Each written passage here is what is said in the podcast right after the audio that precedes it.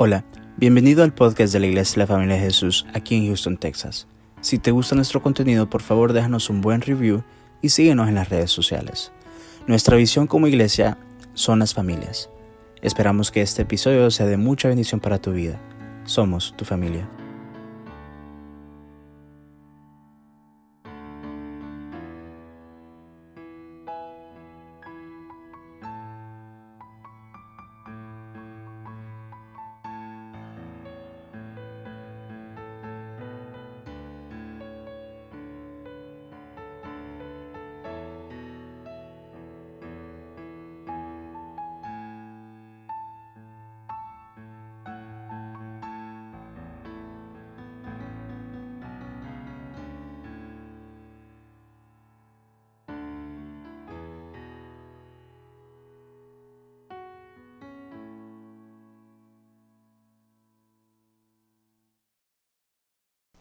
Qué hermosa alabanza la que acabamos de tener. Es hermoso adorar al Señor, especialmente en estos tiempos. Yo creo que estos tiempos Dios los está permitiendo para ablandar nuestro corazón y adorarlo cada vez más y más. Esta mañana tengo una palabra que el Señor ha puesto en mi corazón y quiero bendecir tu vida. El tema de esta mañana se llama orar para que pare la pandemia. Vamos a orar comenzar a orar para que Dios nos bendiga a través de esta palabra. Señor, háblanos esta mañana, Señor. Instruyenos, Señor. Especialmente qué tenemos que hacer en estos momentos. Tú nos has dado la autoridad, Señor. Tú nosotros tenemos la fe para orar con autoridad en estos tiempos, en estos momentos de esta pandemia, para que esta pandemia pare. Queremos hacerlo bajo tus instrucciones, bajo tu voluntad, Señor teniendo, sabiendo, Señor, que todo está bajo tu control y que cuando ordenamos que las cosas se aten en este mundo, quedan atadas en el cielo, y cuando ordenamos que se desaten en este mundo, quedan desatadas en el cielo. Porque todo lo que estamos viendo, primeramente, es un orden espiritual, y tenemos que manejarlo de esa manera, tenemos que vivirlo de esa manera y poder entender este principio tan hermoso, que como cristianos tenemos el poder para orar, para clamar, para poder parar esto que estamos viviendo. Gracias Señor, en el nombre de Jesús. Amén y amén. Se les quiero acordar que ya desde el día de mañana tenemos que empezar a usar las, los tapaboca o mascarillas, que por ley los tenemos que usar. Y realmente es bueno que lo uses porque eso nos va a ayudar. Realmente es una medida de precaución que el gobierno ha establecido y tenemos que ah, seguir las reglas que el gobierno nos está dando. ¿Cómo los cristianos vamos a lidiar con esta pandemia? Hemos recibido muchas instrucciones de parte del gobierno, de los medios, cómo lidiar con esta situación, cómo manejar y lidiar ahorita lo de la pandemia. Pero si lo vamos al punto espiritual, ¿Cómo vamos a lidiar con esto que estamos viviendo? ¿Cómo vamos a hacer con lo que estamos viviendo? Porque sabemos que el orden espiritual va antes que el orden de este mundo, que el orden material. Y no es que lo material o el mundo domina lo espiritual, es todo lo contrario. Lo espiritual es lo que impulsa y lo que maneja el mundo material. Entonces, sabiendo esto, nosotros como cristianos tenemos que saber qué tenemos que hacer en estos momentos. Esta enseñanza es para aquellos que hemos creído en la palabra de Dios, pero también es para los que no han creído en la palabra de Dios.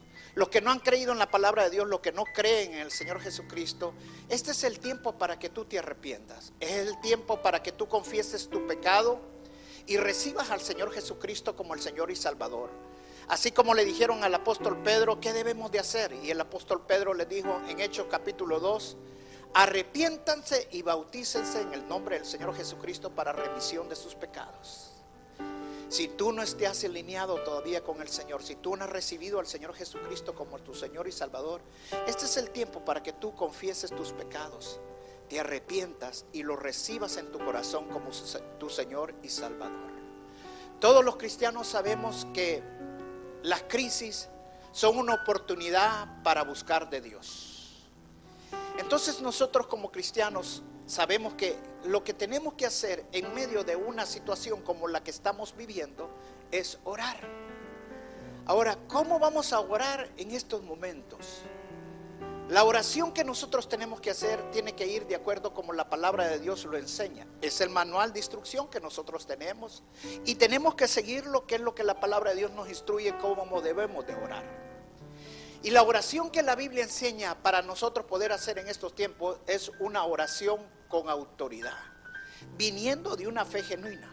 Porque la autoridad que nosotros tenemos no es de nosotros, sino que viene de nuestro Señor Jesucristo. Y esa autoridad nosotros la recibimos a través de la fe. Dijo el Señor Jesucristo, con tan solo que tengan el tamaño de la fe, la fe con el tamaño de, la semilla de mostaza, Imagínate, tan pequeño como la semilla de mostaza necesitamos esa fe. Para poder mover una montaña, usted le pueden decir a esta montaña, muévete y se va a mover con una fe de ese tamaño. Eso es todo lo que necesitamos. Pero aquí viene la diferencia. Dios, el Señor Jesucristo estaba diciendo de tan siquiera ese tamaño, pero que sea una fe genuina. Una fe que realmente haga la voluntad de Dios. Una fe que se someta a la voluntad de Dios. Una fe que venga realmente de un arrepentimiento de los pecados confesados. Y eso es lo que yo quiero enseñarte esta mañana. ¿De qué sirve que tú reprendas este virus, que reprendas al diablo? Si realmente tu vida no está de acuerdo a la voluntad de Dios. Es como agullarle a la luna. La única manera que la oración es efectiva, la oración es con autoridad, es cuando realmente viene de una fe genuina, de una fe con arrepentimiento. Y te voy a llevar un pasaje en Segunda de Crónicas, capítulo 7, verso 13 al 14. Dice, cuando yo cierre los cielos para que no llueva, o le ordene a la langosta que devore la tierra, o envíe peste sobre mi pueblo. Si mi pueblo que lleva mi nombre se humilla y ora, me busca y abandona su mala conducta, yo le escucharé desde el cielo y perdonaré sus pecados y restauraré su tierra. Fíjate, no dice en ninguna parte aquí que tenemos que reprender al diablo. No dice tampoco tenemos que reprender al virus. La orden que nos da el Señor primero es que nos humillemos, que le oremos, que lo busquemos y que dejemos nuestros malos caminos. Así es como comienza la autoridad en nuestras vidas. Así como yo estoy casi seguro que abrimos puertas y todo lo que ha venido es producto de los malos caminos que la humanidad y la iglesia han andado? Y así como abrimos esas puertas, así también tenemos que cerrar esa puerta, dejando esos malos caminos y volviendo a los caminos de Dios y buscar de Dios. Esa es la manera que nosotros vamos a cerrar las puertas. Esa es la manera que nosotros vamos a tener la autoridad de Dios. La autoridad comienza con la sumisión. Mira lo que dice Santiago capítulo 4, verso 7. Dice, así que sométanse a Dios, resistan al diablo y él huirá de ustedes. Observe bien, no dice que resistamos al diablo y el diablo va a huir. Así no funciona. Dios dice que primero nos sometamos a él y luego resistamos al diablo. Una oración con autoridad sin que nos hayamos sometido no funciona. Para que nosotros funcionemos en el ámbito espiritual, la autoridad va a depender del grado de sometimiento a Dios que nosotros tengamos. Una oración con autoridad viene de someterse a la voluntad de Dios, de someterse a lo que Dios quiere. Yo no voy a decir lo que Dios yo quiero. Yo no voy a hacer lo que yo quiero. Yo no voy a ordenar lo que yo quiero. Yo voy a, voy a decir lo que Dios quiere. Voy a hacer lo que Dios quiere. Y voy a ordenar lo que Dios quiere. Así comienza el sometimiento. Tenemos que aprender a oír la voz de Dios. Y eso solo viene de tener una relación íntima con Dios. Cuando nosotros aprendemos a escuchar la voz de Dios y aprendemos a discernir las escrituras y entender las escrituras, entonces entendemos y discernimos los tiempos de Dios. Entonces entendemos y discernimos la voluntad de Dios y lo que Dios quiere que nosotros hagamos. El sometimiento nos lleva a entender muy claramente de que nosotros estamos bajo la voluntad de Dios. Podemos pedir cualquier cosa en este mundo, pero si no está de acuerdo a la voluntad de Dios, esa oración no funciona. Mira lo que dice Primera de Juan 5:14.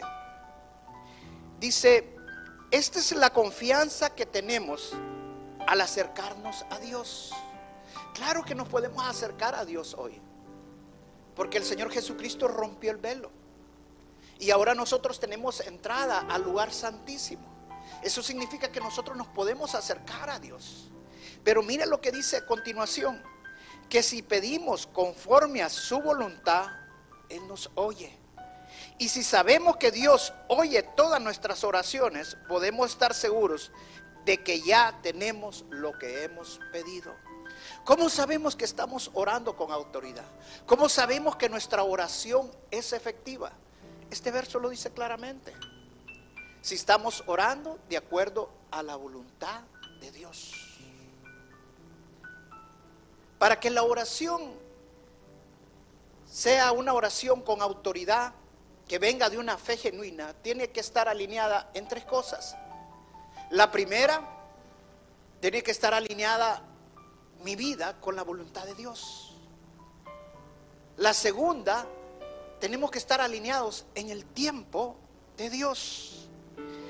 Y la tercera, una vida sometida a Dios. Te lo voy a repetir una vez más. Tres cosas bien sencillas. Que estemos bajo la voluntad de Dios, en el tiempo de Dios y sometidos a Dios. Y así va, se va a cumplir lo que Santiago capítulo 5 dice claramente. La oración del justo puede mucho. En otras palabras, Santiago está diciendo, una oración poderosa viene de un hombre o de una mujer que caminan alineados con la voluntad de Dios, un hombre y una mujer que están sometidos a la voluntad de Dios, un hombre o una mujer que también entienden los tiempos de Dios. Dios no escucha una oración de un injusto. Y mire cómo dice la palabra en Isaías capítulo 1, verso 15 al 16. Cuando levantan sus manos, yo aparto de usted mis ojos. En otras palabras, no importa qué tanto saltes, no importa qué cómo te vistas para orar. Dios no está viendo tu apariencia, Dios está viendo tu corazón. Mire que dice a continuación, aunque multipliquen sus oraciones, o sea, no es importante el volumen de la oración, lo importante es un corazón sometido a Dios. No los escucharé, dice Dios, pues tienen las manos llenas de sangre. Lávense, límpiense aparten de mi vista sus obras malvadas y dejen de hacer el mal, dice el Señor. El pecado de esta gente que Dios no escuchaba es que tenían sus manos llenas de sangre. Yo no sé cuál es tu pecado, pero tristemente hoy en la iglesia vemos muchos cristianos, entre comillas, que están viviendo en fornicación. Muchos cristianos que no han podido dejar el alcohol y todavía se emborrachan, no han podido dejar las drogas. Yo no sé si tu problema está en la boca donde todavía estás calumniando, o tienes envidias, egoísmos, te enojas fácilmente, pero el Señor dice que nos limpiemos de nuestros pecados. Y es tan fácil ahora. Porque gracias al sacrificio que nuestro Señor Jesucristo hizo en la cruz del Calvario, ahora solo tenemos que confesar nuestros pecados. Ya no necesitamos más sacrificios. Ahora lo único que tenemos que hacer es confesarlos y apartarnos de nuestros malos caminos. Y la oración que nosotros hagamos va a ser con autoridad. Porque esa es la oración que Dios escucha, la del hombre justo, la del hombre que trata de caminar en la voluntad de Dios, la, la del hombre que somete su vida a la voluntad de Dios. Veamos otra vez Santiago capítulo 4, versos 7 al 10.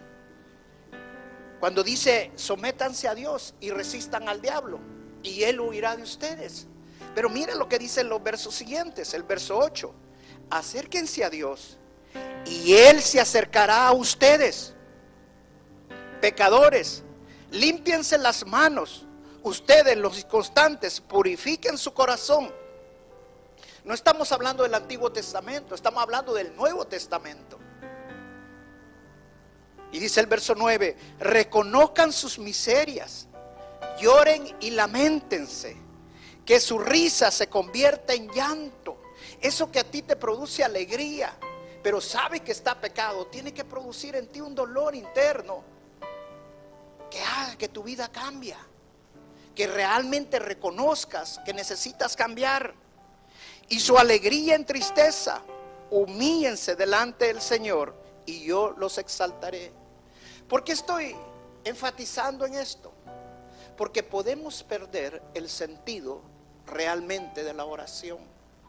Una oración con autoridad viene de una fe y una fe genuina. No importa el tamaño de la fe, el mismo Señor Jesucristo lo dijo, puede ser el tamaño de la semilla de mostaza. Y tenemos que aprender también a estar en el tiempo de Dios. Hay un momento y un tiempo para ordenarle a la montaña que se mueva. Hay un momento y un tiempo para que la higuera se seque. Cuando fueron las plagas de Egipto, las tres primeras plagas no solamente afectó a los egipcios, también afectó al pueblo de Dios. Muchos pensarían, ¿por qué Dios permitió que su pueblo también fuera afectado? De nada hubiera servido que Moisés hubiera tratado de parar las plagas antes de eso, porque no se había cumplido el propósito de Dios. Una vez se cumplió el propósito de Dios, Dios hizo una distinción entre los judíos y los egipcios. Y de ahí para adelante, ninguna de las otras siete plagas tocaron al pueblo de Dios. Porque el propósito de Dios ya se había cumplido. Había un tiempo que Dios había puesto para que ellos ablandaran su corazón y pudieran obedecer a Moisés para salir de Egipto y no quedarse ni uno de ellos ahí. Yo estoy seguro que todo esto que nos ha venido tiene un propósito. Y el propósito que Dios quiere es que todos vengamos al arrepentimiento que todos obedezcamos la palabra de Dios. Nada de las cosas que pasan pasan sin un propósito. Yo no sé si esto es producto de la, del hombre caído. No sé si es producto de que Satanás lo ha hecho. No sé si es un juicio de Dios. Lo que sí estoy seguro es que Dios tiene el control de todo. Y si Dios lo ha permitido, Dios puede usar incluso lo que el diablo hace para sus propósitos. Y el propósito de Dios quiere es que no se muera gente, sino que nos arrepintamos. Y si nosotros entendemos que hay un propósito maravilloso, hay un propósito grande en medio de esta pandemia, la iglesia va a salir una iglesia victoriosa, una iglesia gloriosa, como Dios quiere que nosotros salgamos. Cuando vamos a examinar las plagas en el Antiguo Testamento, encontramos una plaga en Números capítulo 16, cuando fue la rebelión de Coré contra Moisés. Después de que Coré y todo su clan y todos sus seguidores habían padecido, habían fallecido ya, al día siguiente el pueblo judío viene donde Moisés a reclamarle por qué había traído tanto mal para ellos. Moisés va donde Dios y Dios le dice, apártate de en medio de esta gente porque voy a traer un juicio para todo esto. Y sal de en medio de ellos. En ese momento Moisés entiende claramente que tenía que orar. Eso es lo hermoso que nosotros tenemos que entender. Posiblemente tal vez sea un juicio de Dios, yo no lo sé. Pero lo que sí estoy entendiendo es que la iglesia tenemos que orar para que esto pare, para que ya no siga. Dice la palabra que Moisés le dijo a Aarón que fuera al altar, que agarrara el incensario, que le pusiera incienso y que corriera en medio de la congregación, en medio de toda la gente, y que se parara en medio con el incensario, hiciera expiación por el pueblo. Dice la palabra que Aarón hizo exactamente como Moisés le dijo. Y hay un versículo hermoso donde dice que Aarón separó entre los vivos y los muertos. Y eso es lo que la iglesia tenemos que hacer ahora. Este es tiempo que nosotros nos paremos entre los muertos y los vivos. Ya no necesitamos un incensario, porque el incienso de Dios está en nosotros. La unción de Dios está dentro de nosotros. Esa es la autoridad que el Señor Jesucristo nos ha dado. Y que entendamos que es este el tiempo para que la iglesia de Dios sea, se glorifique y glorifique al Rey de Reyes y Señor de Señores. Para que el reino de Dios se extienda. Pero tenemos que caminar bajo los principios de Dios, sometiéndonos al Señor, estando bajo la voluntad de Dios. Hay principios bíblicos que son leyes espirituales que nosotros tenemos que funcionar con esas leyes. Y si no funcionamos dentro de esas leyes, entonces todo lo que hagamos espiritualmente hablando en el mundo espiritual no va a funcionar. Hay personas que dicen, ¿por qué los pastores no van a los hospitales? Ahorita que está la pandemia. Y yo te voy a dar esta respuesta. Santiago lo dice claramente. Si alguien está enfermo, llama a los ancianos que vengan, que oren por él, que lo unjan con aceite y oren. Y la oración del justo puede mucho. La oración del justo lo va a sanar. ¿De qué sirve que vayas y el otro no tiene fe? Fíjate, el Señor Jesucristo jamás fue donde estaban los leprosos. Jamás fue donde estaban los ciegos. Jamás fue donde estaban los enfermos. Los leprosos venían a Él. Los ciegos venían a Él. ¿Por qué? Porque es necesario que el otro crea. Una ocasión yo iba a orar por una hermana al hospital. Y el Señor me dijo, ¿ya te llamaron? No necesitan llamarme para ir a orar. Pero hay principios, leyes espirituales que si nosotros no funcionamos dentro de leyes, por mucho que tú ores, no va a funcionar. Yo me paré y esperé que me llamara y gracias a Dios me llamaron. Y pude orar por esta persona y Dios hizo el milagro. Claro, si estás dentro de la voluntad de Dios, hay veces el mismo Espíritu Santo te va a guiar sin necesidad que te llame. Pero todos van bajo la guía del Espíritu Santo. ¿Cómo debemos de orar en estos momentos? El mejor ejemplo que yo te puedo dar para que la iglesia oremos en estos momentos es Daniel capítulo 9. Dice en los primeros tres versos, Daniel en el tiempo de Darío, que era un rey medo, dice que Daniel bajó donde estaban las escrituras y leyó en el libro de Jeremías claramente, donde enseñaba a Jeremías que el cautiverio iba a finalizar a los 70 años Daniel entendió que el tiempo había llegado. Era el momento para orar, para clamar. Cuando estamos con intimidad de Dios, entendemos cuándo es el momento para orar, cuándo es el momento para pedir. Antes de eso no va a funcionar nada. Yo siento en el Espíritu que este es el tiempo que nos debemos de empezar a parar ya. Que empecemos a orar para que esta pandemia pare tomar autoridad en el nombre del Señor Jesucristo. Y dice que después de eso, en el versículo 3 de Daniel capítulo 9, Daniel dice que se vistió de silicio y ayunó. El silicio representaba antiguamente humillación. Por eso Isaías dice, humíense a Dios. La palabra humillarse es rendirse a Dios.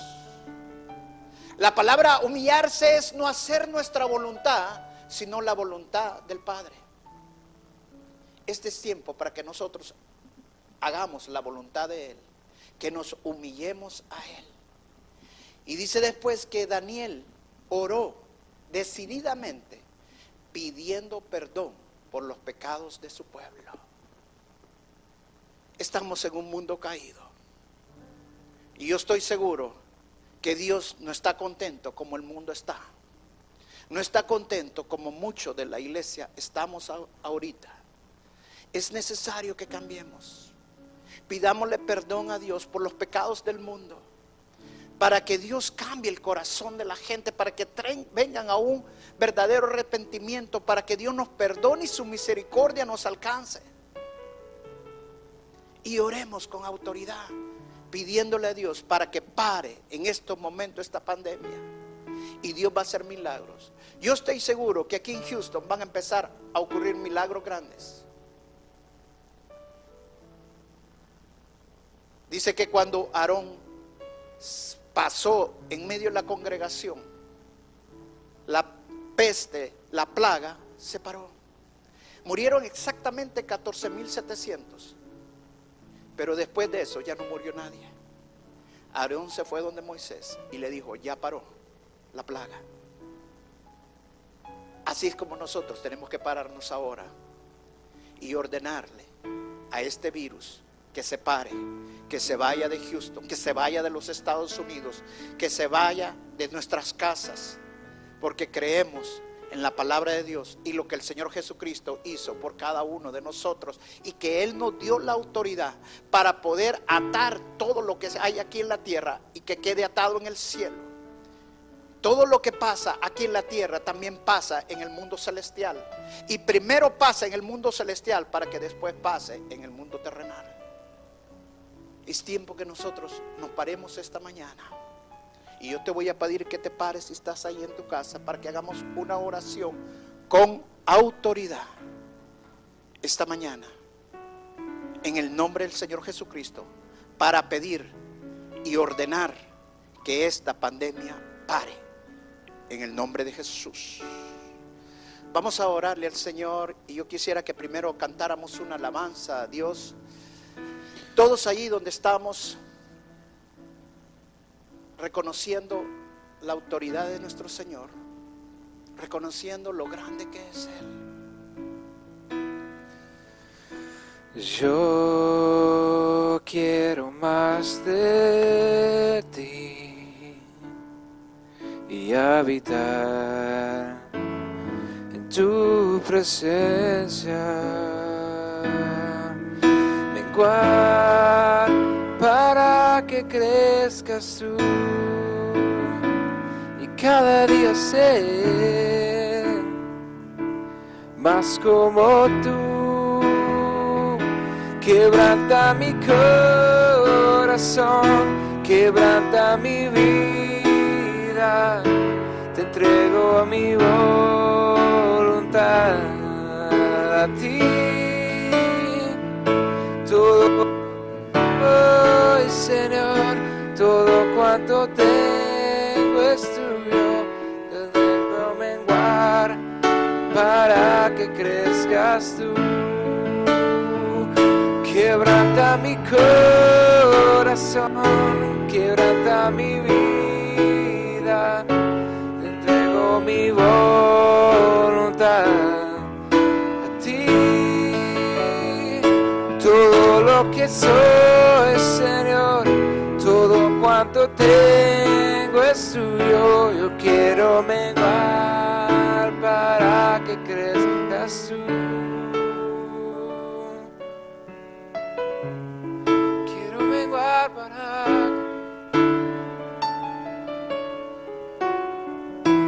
Sí, Señor, queremos menguar nosotros, Señor, para que seas tú el que crezcas, Señor, en nosotros. Queremos glorificar tu santo nombre, Señor. Esto es para, no para que nosotros nos engrandezcamos, Señor, sino para que tú seas glorificado, Señor. Y en tu nombre, Señor Jesús. Vamos a orar, Señor, para que esta pandemia se pare, para que este virus se vaya, en el nombre de Jesús. Tu palabra dice claramente, sométanse a Dios y resistan al diablo y él huirá de ustedes. Iglesia, te lo pido de todo corazón. No empecemos a reprender si no estamos sometidos.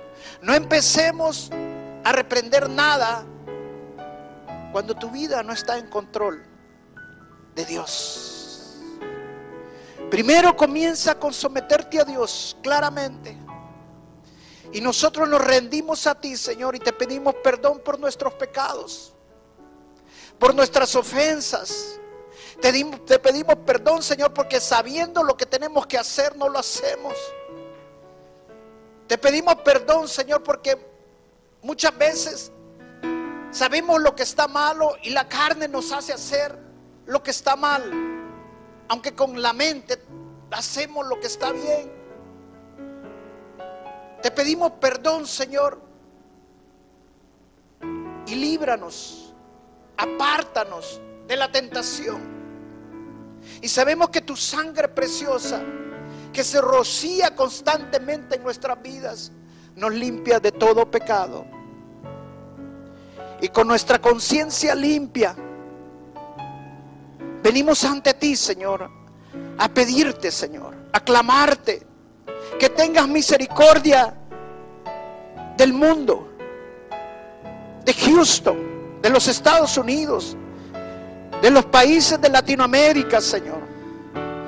En general, globalmente, ten misericordia y quita esta peste, Señor. Sabemos que todo es en tu tiempo. Pero este es el momento que la iglesia se va a levantar, Señor, para glorificar tu nombre, Señor. Y que todo el mundo entienda que tenemos un Dios grande, un Dios poderoso, que puede apartar cualquier peste, puede quitar cualquier plaga. En el nombre de Jesús, en el nombre poderoso de nuestro Señor Jesucristo,